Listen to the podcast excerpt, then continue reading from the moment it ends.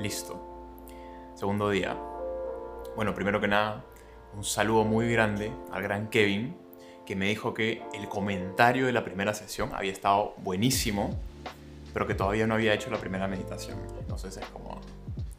Se apareció en el after office sin ir a la oficina ese día. No, no, no he hecho. Pero bueno, esto que he mencionado de ser amable contigo mismo o contigo misma es súper, súper importante. Y estoy seguro que te vas a cansar de escucharme decirlo a lo largo del curso.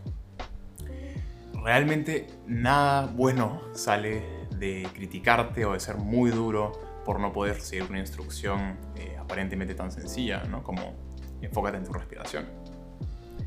Y por eso a cada rato voy a tratar de recordarte de que esto es difícil. Y en el video de ayer usé el ejemplo de un mono o de un monito que está fuera de control. Quizás te ayude un poco más eh, visualizar lo que estamos haciendo o visualizar tu atención, tu mente, en este momento, como un niño o una niña de cuatro años que está con muchísimas ganas de, digamos, jugar y saltar y eh, correr e ir de un lado a otro. Y lo que estamos tratando de hacer en esta sesión, con estas sesiones, es conseguir que este niño de cuatro años se siente por un hiperactivo, ¿no? Como loco, se siente por unos minutos a respirar y a estar calmado y a estar tratar de conectar con eh, el momento presente o como queramos decirlo y una vez que lo ves así, te vas a dar cuenta de que esta es una tarea no solo difícil, sino que el uso de eh, fuerza o violencia verbal o de críticas excesivas no solamente es innecesario, sino que es contraproducente. Es muy dañino para el objetivo en el que estamos trabajando, que trates de criticarte o de ser muy duro o muy dura contigo misma.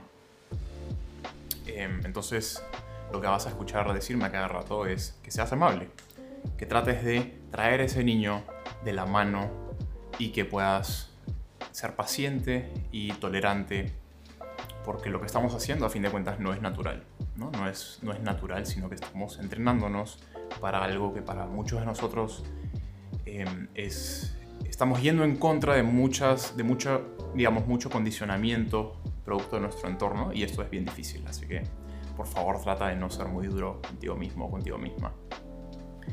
Y además, como mencioné casi al final, ese momento en el que te das cuenta que te has distraído, y acá no estoy exagerando, ¿ah? ese momento en el que te das cuenta, como en el que despiertas ante el hecho de que has empezado a pensar, ya sea con mi voz o por tu cuenta o como sea, ese momento es la práctica. Imagínate que estás yendo al gimnasio y no sé, estás haciendo bíceps, como ese momento en el que te das cuenta que has empezado a pensar es una repetición del ejercicio. Entonces, no te sientas mal por, eh, de nuevo, otro, otro motivo para que no te sientas mal si has empezado a pensar. El truco está en regresar, ¿no? Como, lo que, como con el ancla.